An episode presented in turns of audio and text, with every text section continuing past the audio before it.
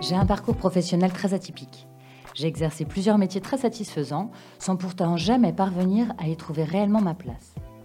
C'est probablement la raison pour laquelle ce podcast me tient particulièrement à cœur. Qui sont ceux qui trouvent leur place? Que font-ils? Quelles sont les tâches quotidiennes de mes invités? Comment les rendre intéressantes quand elles sont complexes ou répétitives? Et puis ça veut dire quoi travailler? Quels sont les métiers d'aujourd'hui? Comment fait-on pour faire ou créer son job dans un contexte qui évolue rapidement? Si comme moi vous voulez découvrir des personnes au job inspirant, épanouis du management, héros du networking, excités du tableur ou guillerets du PowerPoint, alors bienvenue dans The Good Place, le podcast qui parle de ceux qui ont trouvé leur voie. Avocat, médecin, instituteur, pompier, je crois que ce sont les noms qui nous viennent automatiquement à l'esprit quand on pense à une profession. Et pourtant, que sait-on du quotidien de ces métiers si courants et si évidents que, sans les pratiquer, nous observons depuis des années à travers des dizaines de séries américaines plus sensationnelles les unes que les autres? Allez, on fait un jeu. Si je vous dis Matlock, Perry Mason, Ali McBeal, Harvey Specter, Josephine Carlson, Jack Michael et Saul Goodman. Si je vous dis que j'aime les robes noires et longues, que je manie les punchlines comme personne, que j'arpente les palais de justice de toutes les grandes villes du monde, que je défends les victimes, les escrocs et les meurtriers, vous me dites, vous me dites, vous me dites bravo, vous me dites avocat et vous avez raison. À la barre cette semaine, Grégory Lévy, avocat pénaliste et avocat d'affaires. Il a accepté mon invitation pour nous raconter avec éloquence les détails de son quotidien très éloigné de ce que nous pourrions imaginer. Un travail de recherche et d'enquête où la bagarre se fait à coups de lois, d'articles et de jurisprudence. Un métier qu'il défend avec conviction et sagesse. Il évoque aussi la conscience de l'avocat dans certains dossiers, la relation avec ses clients, le besoin de gagner coûte que coûte, la plaidoirie, la robe, tout ça avec beaucoup de sincérité et une assise incroyable. C'est parti pour une interview sans litige Bienvenue dans mon palais de justice. Bonjour Grégory. Bonjour Agnès. Tu vas bien? Bien et toi? Ben, Je vais très bien, merci de m'accueillir ici dans ton bureau. Mais tu es chez toi. Est-ce que tu veux bien te présenter et me dire ce que tu fais dans la vie? Je suis Grégory Lévy, je suis avocat depuis 15 euh, ans, euh, un peu plus de 15 ans à Paris. Dans quel domaine? Dans deux domaines, euh, le droit des affaires et le droit pénal. Et tu as quel âge? J'ai aujourd'hui quelque chose comme un peu plus de 40 ans. Un peu plus de 40 ans, c'est très bien, ça me va très bien. Euh, donc, tu as dit dans deux domaines, donc le droit pénal et le droit des affaires. Est-ce qu'il y en a un qui prime sur l'autre? Comment ça fonctionne? Non, j'ai toujours voulu euh, conserver les deux activités parce que euh, j'aime bien recevoir dans ma salle d'attente autant les PDG que les prostituées. bah voilà, écoute, ça a le mérite d'être clair. Et je me suis rendu compte qu'ils s'entendaient très bien. D'accord. Ok, peut-être ils s'étaient déjà croisés avant, on ne sait pas, on ne veut pas savoir. Ça, l'histoire ne le dit pas. D'accord, ok. Donc oui, au-delà de, la blague, euh, qu'est-ce qui fait que Au-delà de la blague, j'ai une formation euh, sur les deux matières que j'ai approfondie à l'université. J'ai voulu garder ces deux activités parce qu'elles sont euh, très complémentaires, très enrichissantes. Et puis, il s'avère que j'ai développé une petite une petite pratique. On, dit de moi que je plaide euh, en droit des affaires comme un pénaliste et au pénal avec la technicité du civiliste. Donc j'aime bien mélanger ces deux techniques-là et euh, me retrouver dans une audience criminelle à détricoter toute la procédure comme un civiliste pourrait le faire, ou dans une audience devant le tribunal de commerce avec la hargne d'un pénaliste euh, comme un pénaliste pourrait le faire. Tu brouilles les pistes un peu non, tu apportes euh, dans une matière la technicité de l'autre. D'accord. Voilà. Ok. Ce que, ce que assez peu d'avocats euh, font, puisque en général, le civiliste n'a jamais mis un pied dans une audience correctionnelle, donc n'a pas cette euh, hargne qu'on peut développer au pénal, et ce que moi j'aime bien faire. D'accord. Tu recommanderais ça, en fait, à d'autres, euh, des, étudiants en droit, de se spécialiser dans plusieurs domaines pour être un peu, ça augmente ta performance, en fait? Oui, oui. Alors aujourd'hui, c'est assez rare. Euh, la tendance, elle est plutôt à l'hyper spécialisation des mhm. étudiants dans une matière très technique. Euh, qu'ils vont a priori rencontrer une fois dans leur vie. Donc je trouve que c'est assez erroné de faire ce choix-là. Mais oui, moi je recommande de toute façon aux jeunes qui travaillent avec moi de rester généraliste le plus longtemps possible et ensuite de choisir ses domaines de prédilection. Ça veut dire quoi pour toi être avocat? Ça veut dire défendre. Pour moi, ça veut dire défendre. D'abord la personne humaine, la personne physique, donc le type qui est accusé, ça c'est l'exemple le, plus, le plus marquant. Mhm. Et puis ensuite, défendre, ça peut être aussi la grande entreprise qui est mêlée à un contentieux important sur un contrat à des millions d'euros, etc., etc. Mais c'est défendre. Être avocat, c'est défendre. Défendre dans la cour de récréation celui qui est accusé par ses petits copains d'avoir volé, volé, le ballon de foot, jusqu'à défendre le criminel qui a violé sa fille ou tué sa femme. Il y a deux sujets là. Euh, il y a un côté un peu super-héros dans la défense. Est-ce que non, je dirais qu'il y a un côté bouclier. Moi, je le dis souvent à celui que je défends ou à l'entreprise que je, que je conseille. Il y a un côté bouclier, c'est-à-dire que alors que euh, tout s'accumule contre lui, je dois être son paravent, je dois être son bouclier et je dois le rassurer et je dois le conseiller et je dois le défendre et je dois porter sa voix alors que lui n'en a plus. D'accord, donc il faut avoir la, capacité à éponger? Ouais, énormément. En tout cas, à encaisser et à avoir une espèce de carapace, puisque contre nous, ça, ça tape et puis ça repart comme un boomerang. Mhm. Contre lui euh, ou contre l'entreprise, ça peut faire couler une boîte comme ça peut tuer un mec. Donc euh, l'idée, c'est qu'il ait un paravent. D'accord. toujours, c'est un truc euh, euh, qui est inné chez toi de jouer au paravent? C'est une qualité humaine que tu avais, que as toujours eu. J'ai toujours eu envie d'écouter les autres et d'écouter leurs problèmes. Quand j'étais ado, j'étais un peu le confident de la cour de récréation. Défendre, je sais pas, mais en tout cas écouter leurs problèmes et essayer de les aider, de les résoudre. un petit côté Saint Bernard. Après, on m'a on m'a dit que ça pouvait porter un mot. Euh, un nom, le nom d'avocat. Et puis j'ai commencé à creuser là-dessus. Tu veux bien me raconter alors justement comment ça s'est passé? À quel moment tu t'es dit tiens j'ai envie d'être avocat? Alors envie, euh, je ne saurais pas le, fixer très exactement, mais en tout cas euh, aux alentours de 14 ans, je crois, quand on est en classe de troisième, mhm. j'ai eu la chance de rencontrer un grand professeur. Tu sais, ces, ces types qu'on rencontre dans le cercle des poètes disparus et qui te font monter sur la table pour mhm. voir la vie d'en haut. Donc j'ai eu ce, eu ce professeur-là qui, euh, à la rentrée, nous a fait remplir les petites fiches avec écrit profession euh, envisagée. Et moi, bêtement, j'ai écrit psychologue parce que je trouvais que le mot faisait chic. J'en connaissais pas euh, la définition, mais j'aimais bien écouter les autres. Il a relevé les fiches et puis il m'a regardé dans les yeux. Il m'a dit Mais pourquoi psychologue? J'ai dit que je ne savais pas, j'avais 14 ans. Et il m'a regardé dans les yeux en me disant Je vous aurais plutôt vu avocat. Ça m'a fait tilt. Je suis rentré chez moi, j'ai ouvert le dictionnaire. Et puis j'ai regardé, puis j'ai creusé. Et puis je me suis rendu compte que c'était aider les autres. C'était le côté bouclier, c'était le conseil, c'était l'écoute, c'était la stratégie, c'était aussi la robe, c'était euh, le prestige de la profession, c'était tout ça. Donc je me suis dit pourquoi pas? D'accord. Après le bac, tu t'es dit je vais faire du droit euh, naturellement? Donc après le bac, euh, je me suis dit je m'inscris en droit, c'est-à-dire que j'ai absolument rien coché d'autre. Mhm. sur la fiche que la fac dont mon domicile dépendait. D'accord, ok. Donc tu fais tes études de droit? Je fais mes études de droit à l'université d'Assas, Paris 2, pendant 4 ans. Et ensuite, je vais me, me spécialiser à l'université de Versailles pendant 3 ans. Ok, et donc tu passes le barreau? Et Je passe le barreau à la fin de mes études, qui se passe bien, puisque le barreau m'accueille.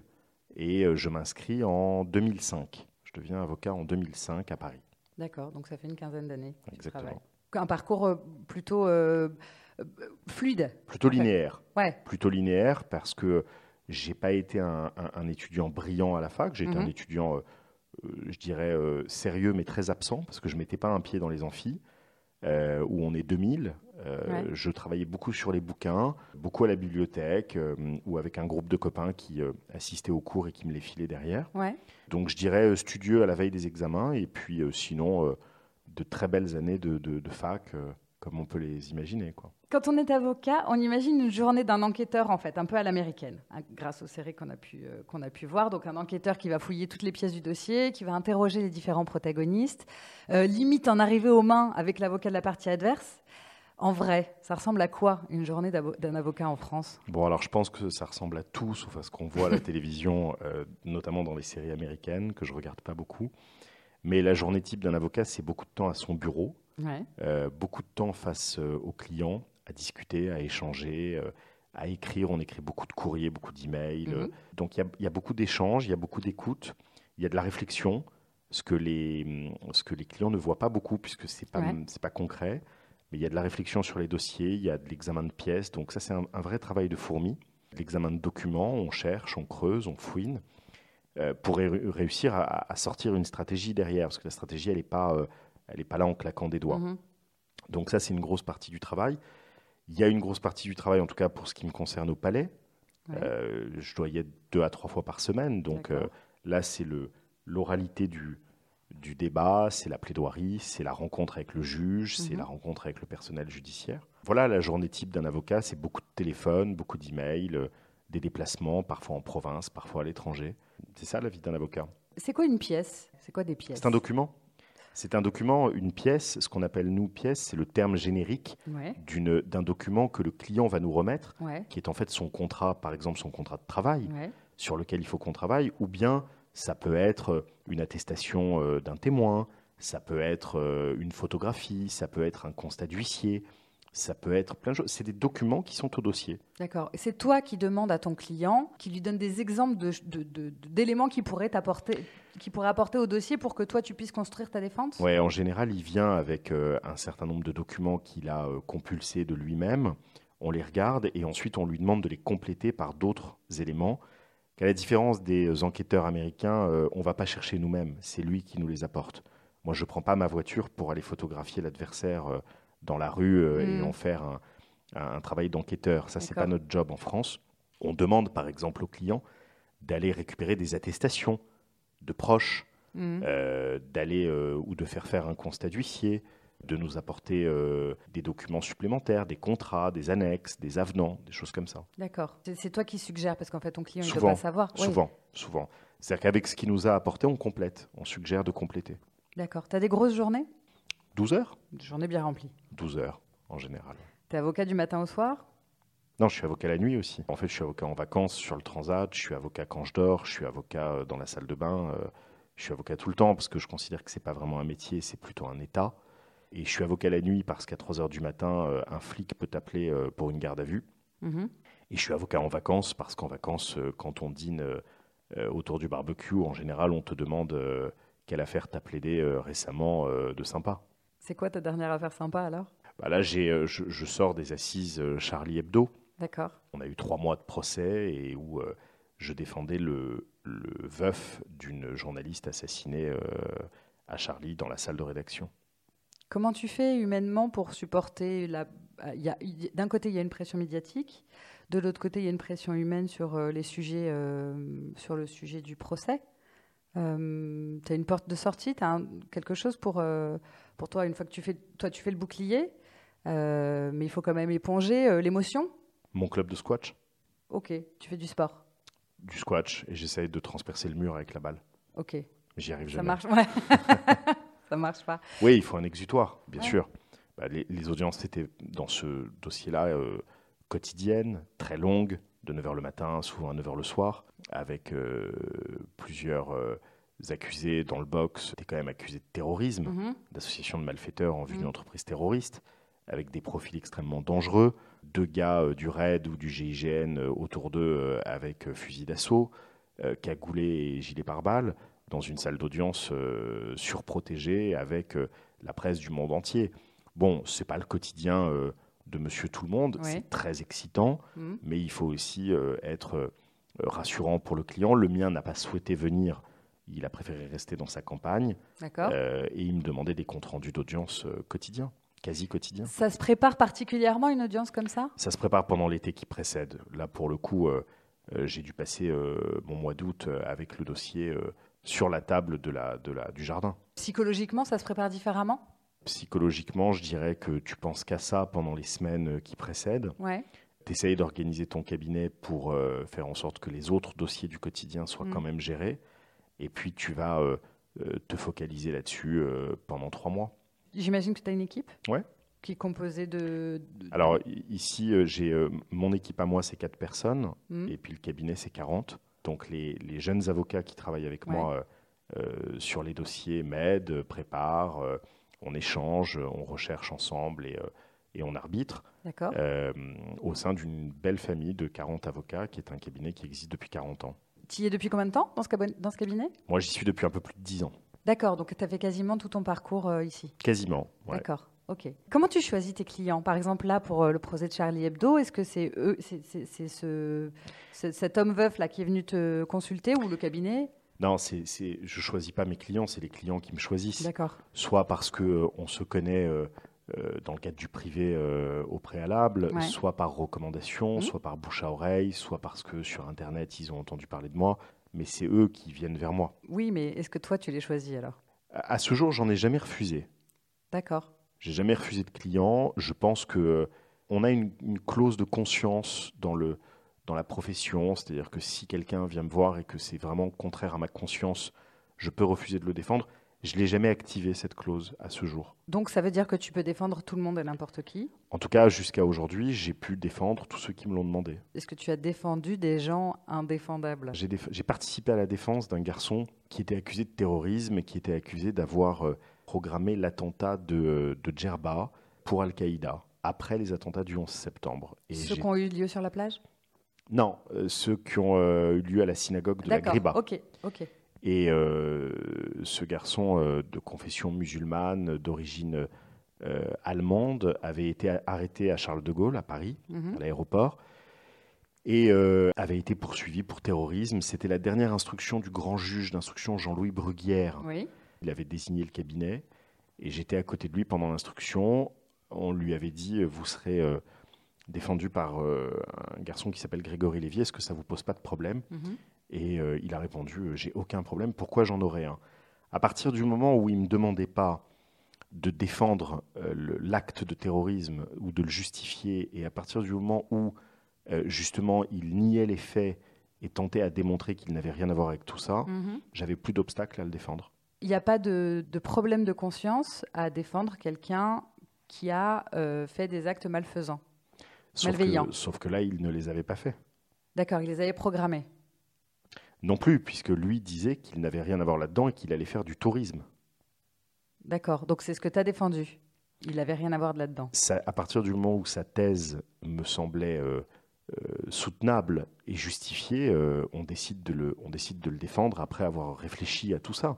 Si les éléments d'accusation ne sont pas probants ou ne sont, ne sont pas suffisants, je dois être à côté de lui. Si en revanche, on a la photo de lui en train de poser la bombe et qui me dit c'est pas moi sur la photo, bah, je sors du dossier et je le défends plus. Tu le défends plus parce que parce tu sais que tu vas quoi. parce qu'il dit n'importe quoi. Parce qu'il dit n'importe quoi. Est-ce que tu crois en ton âme et conscience, c'est important ou pas? Si, tu, si effectivement sa théorie de dire je n'ai pas, euh, je, je, faisais du tourisme à Djerba, je voulais pas du tout mettre de bombe euh, dans une synagogue. Si tu crois que le mec ment, tu peux le défendre quand même?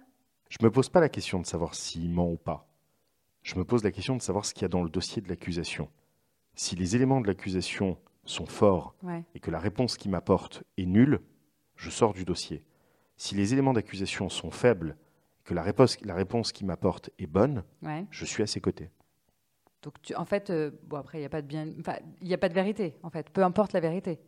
Mais il n'y a pas de vérité. Que ce soit défendable ou, pas défendable. Il n'y a, pas de vérité parce que ce que tu vas voir de tes yeux, c'est ta vérité. Ce que je vais voir des miens, c'est ma vérité. Il y a une vérité judiciaire, c'est celle qui sera prononcée par le tribunal ou la cour d'assises à la fin.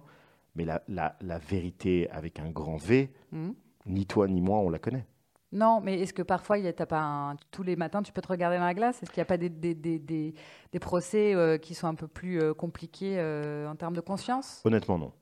Honnêtement, je pense qu'au moment où j'ai prêté serment ou les premières années, je pense que j'ai laissé la conscience dans le placard de la salle de bain. D'accord, donc il ne faut pas avoir de conscience. Je ne sais pas s'il faut en avoir une. Il y, a, probablement de très bons avocats qui ont une conscience beaucoup plus exacerbée que la mienne. Moi, en tout cas, je l'ai laissée de côté. Elle m'appartient. Mhm. Elle, est, euh, elle est dans le secret du temple, euh, mais euh, elle n'impacte pas sur mon activité professionnelle. On vient d'en parler, mais la notion de bien ou de mal, elle n'existe plus une fois que tu as décidé que cette personne était ton client. Non, mais de toute façon, elle n'existe pas parce que la notion de bien ou de mal, elle appartient à chacun. C'est-à-dire que moi, j'ai rencontré autant de, juges euh, qu'il y a de curseurs de bien et de mal. Pour certains juges, tel acte est bien, et puis pour un autre, tel acte est mal. Mhm. À partir du moment, moi j'aime beaucoup cette phrase, elle n'est pas de moi, à partir du moment où la morale rentre dans une salle d'audience, le droit en sort. Donc, il n'y a pas de notion de, bien et de mal. On peut aimer telle chose ou haïr telle chose. La question, c'est de savoir si c'est prévu par le code. La question, c'est de savoir si on peut rompre ce contrat commercial euh, avec cette brutalité et si le juge va estimer que c'est abusif ou pas, même si celui qui a été rompu va estimer que c'est abusif, ou alors on peut rentrer dans une salle d'audience où le juge va dire que ce qu'on a fait est mal parce que c'est prévu par le code pénal. Mais si ça n'est pas prévu par le code pénal, il faut considérer que c'est bien. C'est quoi le lien avocat-client? Le lien avocat-client, en tout cas le, mien, il est triple. D'abord, il y a le client avec lequel tu ne vas pas créer de lien particulier, qui est euh, euh, le client euh, d'un jour, qui va te confier son dossier, régler les honoraires, tu fais la prestation, il s'en va, terminé, au revoir. Mhm. Il y a le client que j'aime bien, très respectueux, très poli, qui te demande à quelle heure il peut t'appeler, si les honoraires sont bien reçus, etc., etc., qui, qui, collabore à sa défense, qui a envie. ça, c'est des clients très appréciables. Et puis après, il y a le client qui devient ton ami. Euh, que tu as défendu une fois, deux fois, euh, avec qui tu es allé dîner, les enfants se sont rencontrés, les épouses sont amies, et puis on part en vacances ensemble. Il y en a beaucoup? Il y en a euh, aujourd'hui, je dirais, une demi-douzaine. Ah, mais c'est beaucoup. Ça fait six. c'est ça. bah, ça fait beaucoup de vacances, quoi. Ça fait beaucoup de vacances, oui. ok, et sinon, et sinon dans le rapport, c'est fluide un rapport avec son client? On peut tout se dire On, peut, on, peut tout demander? Oui. il, faut, il, faut, il faut tout se dire, puisque le client doit, doit être hyper rassuré dans le cabinet de son avocat. Euh, ce qui me dit là ne sort pas des quatre murs, euh, ne sera jamais répété ni exploité. Donc il faut qu'il soit en confiance. Si la relation n'est pas bonne, n'est pas, est pas, euh, pas saine, n'est pas fluide, le, le travail ne fonctionne pas. D'accord. Il y a une intimité particulière quand même. Oui, en matière pénale, il y a une vraie intimité parce qu'on rentre dans la, dans la vie privée des gens euh, et même avec ce côté psychologique où on, essaye de, de, comprendre, de parler avec la personne qui a commis un acte euh, criminel ou, ou, ce genre de choses. Avec une entreprise, avec une personne morale, dans un contentieux plus commercial, c'est moins intime, évidemment. Je crois qu'avocat est un des rares métiers où tu bosses euh, en sachant pertinemment qu'à la fin, tu vas soit perdre, soit gagner. Euh, tu travailles pour gagner, donc. Euh, la notion de travail bien fait, il réside dans la victoire. Comment tu gères ce besoin de gagner à tout prix? Oui, c'est vrai que c'est assez vertigineux parce que quand tu, tu, prends la robe et que tu pars au tribunal, tu as entre les mains soit l'avenir d'une entreprise qui est liée à un gros contentieux et qui peut perdre énormément d'argent. Ouais. Euh, soit euh, la liberté d'un homme. Donc c'est assez vertigineux. Euh, tu, mets le doigt sur quelque chose effectivement que qu'on ne veut pas forcément voir. Mhm. mais j'ai toujours l'impression que le chirurgien a plus de responsabilités que l'avocat, puisque quand il ouvre le corps d'un patient, le patient peut y rester. Donc on n'a pas cette responsabilité, mais elle est importante aussi. Comment tu le gères, toi, ce besoin de gagner? Le besoin de gagner, il est permanent, parce que le besoin de gagner, il engendre il engendre déjà euh, la satisfaction du client, euh, potentiellement euh, le fait qu'il t'apporte d'autres dossiers, une réputation, le respect du magistrat, etc., etc. Donc le besoin de gagner, il doit t'animer au quotidien. Mais est-ce que ça rend pas fou? De se dire je suis obligé d'être hyper performant en permanence en fait je te dirais ça à la fin de ma carrière. non, mais ça fait déjà 15 ans que tu bosses. J'imagine que tu as eu des victoires et mm. Et des Probablement, voilà, des défaites. Euh, j'imagine que les défaites sont assez difficiles à digérer. Ça dépend desquelles. Il y a des, il y a des défaites, euh, il y a des défaites qu'on avait envisagées euh, parce que le dossier est mauvais et qu'on a fait le maximum pour le rendre bon, mais, mais que finalement on n'a pas réussi. Donc il y a des dossiers très, très difficiles qui arrivent et on prévient le client dans ce cas-là que la position est insoutenable. Donc il y, a des défaites qui sont euh, plus digestes que d'autres. Est-ce qu'il n'y a pas un risque justement d'aller uniquement vers les dossiers où tu sais que ça, tu vas gagner? Il n'y a pas de dossier où tu sais que tu vas gagner euh, en permanence. celui qui fait ça n'est pas avocat. Il n'y a plus de challenge dans ce cas-là. Il y a plus de, ça n'a plus aucun intérêt euh, d'aller plaider toute la journée pour, je ne sais pas, des bailleurs dont les loyers ne sont pas payés. Ça n'a strictement aucun intérêt. C'est plus un métier d'avocat. Donc en fait, le, doute est permanent. Tu sais jamais, es jamais sûr à 100% de gagner quand tu prends un dossier. Non, tu peux jauger. Il euh, y a des dossiers où tu sais que tu as 20% de chance, 50% ou 80%, 99%, jamais 100 parce qu'il y a toujours un aléa. Euh, que c'est le juge qui décide, mais il y a des dossiers dans lesquels tu es plus confiant que d'autres. En fait, elle est là la nuance. C'est pas tant le bien et le mal, si le mec est coupable ou non, qui t'intéresse. C'est juste de savoir si tu vas, si, c'est euh, euh, défendable ou non. Si c'est conforme au droit ou pas, si, la loi te, te dit c'est bien ou si la loi te dit c'est mal. Ouais. Il est là le curseur du bien et du mal. Tu connais vraiment la loi par cœur? Non, bien Non. sûr que non. Tu consultes. Ça, c'est un- c'est une idée reçue qu'il faut beaucoup apprendre par cœur. Ouais. En droit, euh, il, faut, il faut lire beaucoup, on lit beaucoup, euh, il faut chercher, il faut creuser, mais euh, au bout d'un moment, avec la pratique, surtout dans une matière qu'on qu'on pratique régulièrement, on commence à connaître un peu par cœur et à avoir des réflexes. Mhm. Mais il n'y a pas des textes de plusieurs pages qu'on apprend par cœur, c'est pas vrai. D'accord. Tu continues à lire, à te former, à apprendre. J'imagine qu'il y a plein de choses. Il y a des Au choses travers qui des dossiers, toujours. D'accord. Toujours, puisque ch- chaque dossier qui s'ouvre implique une recherche nouvelle, implique euh, des lectures nouvelles, et puis la, la loi bouge, elle s'actualise régulièrement, il y a des réformes en permanence. Oui. Donc on n'a pas intérêt à, à passer à côté et à se retrouver au tribunal à plaider la loi de 1984 si on est en 2021. On aurait l'air con. C'est possible. Donc, du coup, qu'est-ce qui se passe quand tu gagnes? La satisfaction du client, Ouais. tu l'appelles, tu sors du tribunal parce qu'il est rarement avec toi euh, ce jour-là, ou quand tu reçois la décision à ton bureau plusieurs jours après. Mhm. Donc euh, c'est d'abord la satisfaction du client, euh, le, le- le plaisir de ce, de ce coup de téléphone. D'accord.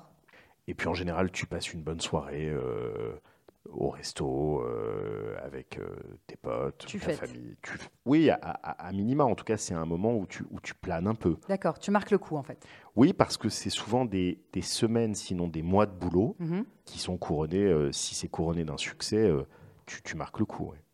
Et alors, à contrario, qu'est-ce qui se passe quand tu perds? Bah, tu vas pas au resto. Donc quand, quand- quand tu perds et que tu as mis tes tripes dans le dossier, la déception te, te, te remplit. Mhm. Et euh, en général, en tout cas pour ce qui me concerne, euh, je m'enferme un peu. Je me terre un peu, euh, j'ai plus faim, euh, je rentre chez moi, j'allume la télé, j'essaie de de pas trop y penser, ce qui est difficile. Et puis avant de remonter en selle, parce qu'il faut remonter en selle en général dès le lundi matin, Mhm. et soit passer à autre chose si c'est définitif, soit trouver une faille pour euh, inverser la tendance dans le même dossier. D'accord. Est-ce qu'il t'est déjà arrivé de prendre un jour ou deux pour te remettre d'un procès où tu as perdu? Ouais, un jour, deux, non, mais un jour c'est possible. Un- un- un- le lendemain d'une d'une audience très difficile qui s'est terminée tard, en pleine semaine, et où la décision euh, n'a pas été euh, celle que tu voulais, le lendemain matin, euh, l'envie de ne pas venir, de pas venir au bureau et de prendre l'avion. D'accord. C'est quoi la proportion euh, des, des dossiers gagnés et perdus? Ici au cabinet, c'est 87%. D'accord. C'est un argument. C'est un argument marketing un que je viens d'inventer. Non, euh, c'est, euh, oui, on essaye d'avoir une grosse majorité de, de victoires, mais il y a aussi des défaites que les clients euh, savent très bien gérer. hein. C'est-à-dire, par exemple, dans un dossier commercial où on va être condamné à payer euh, pour son client euh, une somme d'argent Mhm. euh, dont il va être très content parce qu'il s'attendait à payer dix fois plus. Donc sur le papier, c'est une défaite parce qu'on est condamné, mais dans la réalité, c'est une victoire. Oui, je comprends. Tu portes une robe, donc un costume. On t'appelle maître. Est-ce que tu as l'impression d'être un super-héros ou est-ce que tu es complètement schizophrène? Non, j'ai- j'ai vraiment pas l'impression d'être un super-héros, j'ai l'impression d'être un bouclier et Ouais. de surcroît avec cette robe. Parce que cette robe, c'est l'armure Ouais. euh, que tu enfiles euh, au palais avant de rentrer dans la salle d'audience et euh, qui va permettre d'imposer au magistrat une forme de respect. Automatiquement, il t'appelle maître, il peut te, te maltraiter pendant l'audience, cette robe est censée te protéger. Après, même si c'est un peu, peut-être un peu ancien, un peu périmé, Mm. elle a le mérite de mettre tous les avocats sur la même, sur la même ligne et d'éviter qu'on ait euh, euh, un avocat euh, très élégant en costard cravate d'un côté et puis Ouais. un autre en jean basket de l'autre, ce qui pourrait engendrer une petite préférence de la part du juge. Donc cette robe, elle a ce sens-là. D'accord. C'est un uniforme. C'est un uniforme. Ouais. Absolument. Ok. Et ça te plaît de mettre une robe? De Ça me- porter cette robe-là enfin, c'est- Ça me déplaît pas. Si elle devait disparaître euh, par une réforme, euh, je la mettrais plus et j'irais en costume euh, au tribunal Mhm. par, euh, par souci de, de respect pour, pour l'institution. Je suis assez fier de la porter. Ouais. On a fait 10 ans d'études pour ça, donc je suis assez fier de la porter. Elle tient chaud. Ah bon? Elle tient chaud parfois. Il n'y a pas la à partir du mois de mai, elle tient chaud. Bah, les tribunaux qui datent en général du 18e, euh, ils ont oublié la clim. Ouais, ouais. La plaidoirie, est-ce que ça s'apprend? Est-ce que tu alors déjà un, est-ce qu'on apprend à plaider? Est-ce que vous apprenez ça euh, à l'école quand tu passes le barreau? Et deux, euh, tes plaidoiries, est-ce que tu les apprends par cœur? Ou est-ce qu'il y a une part d'impro? Alors, il n'y a pas de leçon de plaidoirie à proprement parler euh, avec des méthodes. Il y a des exercices où on s'entraîne, mais je dirais que si on apprend à plaider, on apprend sur le tas. On apprend en écoutant les autres, en écoutant les anciens. On apprend peut-être en lisant quelques recueils d'éloquence. Et puis on apprend en s'exerçant et on apprend en allant se casser les dents euh, les premières années euh, au tribunal. Voilà comment on apprend. C'est un apprentissage euh, sur le long terme. Mhm. Moi, j'ai écouté les anciens, j'ai écouté mes maîtres, je leur ai piqué quelques phrases, mhm. évidemment, et puis ensuite j'ai fabriqué les miennes, et avec les années, j'ai, je pense, appris à, à convaincre un juge d'une certaine manière. Apprendre par cœur une plaidoirie, je ne l'ai jamais fait. Je crois qu'il y en a certains qui le font, mhm. mais moi, ma méthode, c'est d'écrire sur euh, des feuilles de bloc mes mots-clés, mes enchaînements, qui vont me permettre, en les regardant vite fait, euh, en plaidant, de me créer une idée et, euh, de me permettre de, la développer pendant plusieurs minutes. Donc le mot-clé me permet de plaider. Tu n'as pas besoin de t'entraîner pour retenir, tu n'as pas peur d'oublier. Alors tu as tes mots-clés sur la feuille, mais tu n'es pas toujours derrière ton papier, j'imagine. Quand tu parles, tu te laisses un peu emporter. Est-ce qu'il n'y a pas des moments où tu te dis, merde, j'ai oublié un élément? Normalement, j'ai mon, euh, normalement, j'ai mon mot-clé qui me sauve euh, sous les yeux, si je, en tout cas qui est mon repère. Mais il faut aussi euh, se dire que la plaidoirie, c'est le résultat de plusieurs mois de boulot sur le dossier et que dans ces conditions-là, on, connaît le dossier. On l'a, on l'a bossé, on a rédigé dedans, on a, on a consulté les pièces. Donc tout ça, ça s'est imprimé dans ton, dans ton esprit pendant plusieurs mois voire parfois plusieurs années. Mhm. Tu as vu le client à, des dizaines de reprises. Le jour où il faut aller le déclamer à l'audience, naturellement, tu le connais un peu par cœur. Je, plein de fois, je, je vois des confrères où, moi, on plaide ce qu'on appelle un dossier fermé. C'est-à-dire qu'on n'a même pas besoin de l'ouvrir, qu'on plaide la vie du client ou la vie du contrat. Oui, on l'a tellement bossé que depuis des mois qu'on on sait exactement à quelle page l'article se trouve, où la clause défaillante se trouve. Est-ce que tu te sens à ta place? Dans ce métier Tu disais tout à l'heure que euh, tu étais avocat euh, tout le temps, en vacances, euh, le soir, la nuit. Est-ce que tu te sens à ta place? J'espère. Mais c'est une question qu'il faut davantage poser à, mes interlocuteurs, à mes clients ou aux juges. Moi, j'aime ce que je fais fondamentalement. J'aurais du mal à faire autre chose. Mhm. Après, j'espère être à ma place. C'est pas quelque chose que tu sais? Est-ce que tu es content de te lever le matin? Est-ce que tu es content d'y aller? Est-ce que tu es, content de défendre euh, les gens que tu défends? Oui, j'ai pas le sentiment d'aller euh, d'aller dans une entreprise où j'ai pas envie de bosser euh, avec la boule au ventre. Hmm. Je viens à mon cabinet avec plaisir et avec des challenges tous les matins. Donc c'est pas un métier facile, c'est pas un métier reposant. Il y en a pas beaucoup de toute façon.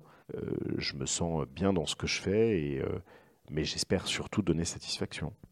Est-ce qu'il y a quelque chose que tu n'aimes pas dans ce métier? L'ingratitude de certains clients qui t'appellent 400 euh, fois par jour, qui te demandent jamais s'ils te dérangent mhm. et qui veulent la réponse à leurs questions dans la seconde. Comme si en fait ton cabinet euh, était euh, exclusif à eux et qui ne pouvaient pas se douter que tu pouvais travailler sur d'autres dossiers au même moment et qui à la fin oublient très opportunément de payer les honoraires. Ça, ça ah. m'exaspère. Ça arrive souvent? Alors que tu t'es impliqué et que tu as gagné. Heureusement, ça n'arrive quasiment jamais. Mais il y en a encore certains qui s'amusent à faire ça. Bah, en même temps, je pense que c'est pas très malin de pas payer son avocat. J'imagine que. Bah, moi, je, je, leur dis dans ce cas-là qu'il vaut mieux, euh, qu'il vaut mieux m'avoir comme avocat que comme adversaire. D'accord. Entendu, maître. On va passer à la dernière question. Euh, plaidoirie ou arbitrage? Plaidoirie dans l'arbitrage. Alors, ça veut dire quoi? Ça veut dire que dans le cadre d'un arbitrage, on plaide. Ah bon? Bien sûr. Ah, je pensais que dans l'arbitrage, il n'y avait pas de plaidoirie. Ah, si, si, il y a de très belles plaidoiries dans l'arbitrage, dans des belles salles réservées à cet effet, souvent avec des micros, devant des juges euh, qui sont arbitres désignés pour le dossier et qui sont à ton entière écoute. Donc plaidoiries dans l'arbitrage sont en général des très belles plaidoiries. Pourquoi? C'est quoi la différence du coup avec une plaidoirie euh, dans un tribunal La plaidoirie en elle-même, euh, c'est le même exercice, sauf que là, on a constitué un, tribunal arbitral, donc on a désigné des juges mhm. qui sont réservés pour ce dossier, très spécialisés, qui sont payés d'ailleurs au titre de leurs honoraires pour juger ce dossier dans le cadre d'un arbitrage. Donc c'est une justice sur mesure qui est d'une excellente qualité. La plaidoirie est d'autant plus importante. mais on plaide dans le cadre d'un arbitrage. D'accord. Tu veux dire que l'enjeu est presque plus important en arbitrage qu'en tribunal? Non, je dirais simplement qu'on plaide face à des juges qu'on a désignés. D'accord. Alors que dans une procédure classique, on Mhm. dit une procédure étatique, euh, on plaide devant un juge qui va en entendre 50 dans la matinée des affaires. D'accord. Alors que dans le cadre d'un arbitrage, ils sont là que pour ton affaire. Ils sont réservés exclusivement pour ça. Ok, je comprends. Robert Badinter ou Éric Dupont-Moretti? Éric Dupont-Moretti. C'est vrai? Oui. Ok. Pourquoi? Parce que déjà, euh, on se connaît et que je l'apprécie beaucoup. Ouais. Euh, parce que je pense que parce que c'est un avocat qui a créé une, un ADN d'avocat aux assises Mhm. et que ça il faut lui rendre hommage là-dessus que je lui trouve un, un- un talent aux assises exceptionnel et que j'aime le courage de l'homme et, et- et- et j'aime bien son combat politique par ailleurs Robert Badinter euh, évidemment euh, euh, un hommage très appuyé pour le combat euh, Mhm. contre la peine de mort je suis plus réservé sur son intervention en faveur de François Mitterrand D'accord. Avocat crevette ou guacamole? Avocat vinaigrette comme mon, mon père m'appelle quand il, il est fâché contre moi. Donc on peut t'appeler maître dans un, dans, dans un tribunal, mais ton père, il a tous les droits. Alors, on peut, on- je, je tiens à ce que le juge m'appelle maître. Ouais. Si le juge m'appelle monsieur, ça va poser un problème, ça va créer un incident d'audience. En revanche, le client, il peut m'appeler par mon prénom, ça me pose aucun problème. Euh, il faut que l'adversaire, en revanche, m'appelle maître. Enfin, cette, cette appellation, elle, elle impose un peu la distance et le respect. Donc, euh, tu, tu l'attends pas ni de, de tes proches, ni de tes clients, pas nécessairement, mais en tout cas du juge et de l'adversaire. D'accord. Ça va avec l'uniforme, en fait. Ça va avec l'uniforme, comme euh, le commandant de bord euh, a ses galons euh, sur le blazer et que tu l'appelles capitaine. Alors, tu m'as dit tout à l'heure que tu n'étais pas, très série. Mais je te pose quand même la question. Perry Mason ou Harvey Specter, qui est le héros de la série Suits? Mais je connais ni l'un ni l'autre. Non, pas Perry Mason Tu Mais connais pas non. Perry Mason? Non? Mais non. Mais s'il veut me rencontrer, il n'y a pas de problème. bah, Je crois qu'il est mort. euh, C'est Raymond Burr qui, qui jouait le rôle de Perry Mason. Mais bon, je crois que c'est foutu. Ok, donc on passe à la question d'après. Simone Veil ou Simone Veil? Bah, Simone Veil. Ah bah bravo. Voilà. Non, je voyais personne d'autre à opposer à Simone Veil. Parce qu'il n'y a personne à opposer à Simone Veil. Une immense dame dont euh, je connais bien euh, les deux enfants qui sont avocats, Oui. euh, de grands avocats d'ailleurs, et une dame remarquable qui a connu les pires heures de l'histoire sur un terrain euh, euh, épouvantablement difficile que je suis allé visiter euh, il y a quelques années et qui en est revenu et qui a construit une carrière exceptionnelle et qui a combattu sur des sujets d'une âpreté intense et qui est parti récemment avec les honneurs qu'on lui devait. Donc bien sûr, une immense dame. Est-ce que tu as, Grégory, dans ton entourage, une personne au moins aussi habitée que toi par son job et que je pourrais inviter pour un prochain épisode? Mon ami d'enfance, Mhm. euh, Olivier Royer, Ouais. qui euh, a créé euh, de zéro une très belle marque de parfum Ouais. pour hommes et pour femmes, qui aujourd'hui rencontre un très joli succès sur le faubourg Saint-Honoré D'accord. et qui concurrence les plus grandes, les plus grandes marques de parfums, donc euh, ex nihilo Ouais. à, à aller sentir en urgence. Avec plaisir. Écoute, avec plaisir. Merci beaucoup, Grégory, pour ton Merci temps. à toi Agnès. Merci de m'avoir raconté comment tu travailles. Et euh, bah, écoute, je te souhaite plein de quoi? Des grands procès? Qu'est-ce que je te souhaite? Euh, des grands procès, des grandes victoires, euh, beaucoup de, de clients satisfaits. Des clients Voilà. satisfaits. Ça marche. Au revoir. À bientôt. Vous êtes arrivé au bout de cet épisode. Merci infiniment pour votre écoute. J'espère que cet entretien vous aura aidé à mieux comprendre ce métier. Ce podcast est un projet très personnel que j'espère voir grandir un peu plus chaque semaine. Alors si le cœur vous en dit, abonnez-vous et n'hésitez pas à donner votre avis et à me donner une note sur Apple Podcast. 5 étoiles, ce serait pas mal. C'est peut-être un détail pour vous, mais pour moi, ça veut dire beaucoup. Enfin, si vous voulez vous-même venir me raconter votre métier et me dire pourquoi vous vous y sentez à votre place, contactez-moi sur Instagram, The Good Place, le podcast. Pas de tirer, pas de point. The Good Place, le podcast. Je serai ravie d'en discuter avec vous. À la semaine prochaine pour une nouvelle rencontre. Et n'oubliez pas, votre place, c'est celle que vous décidez de prendre. Bye bye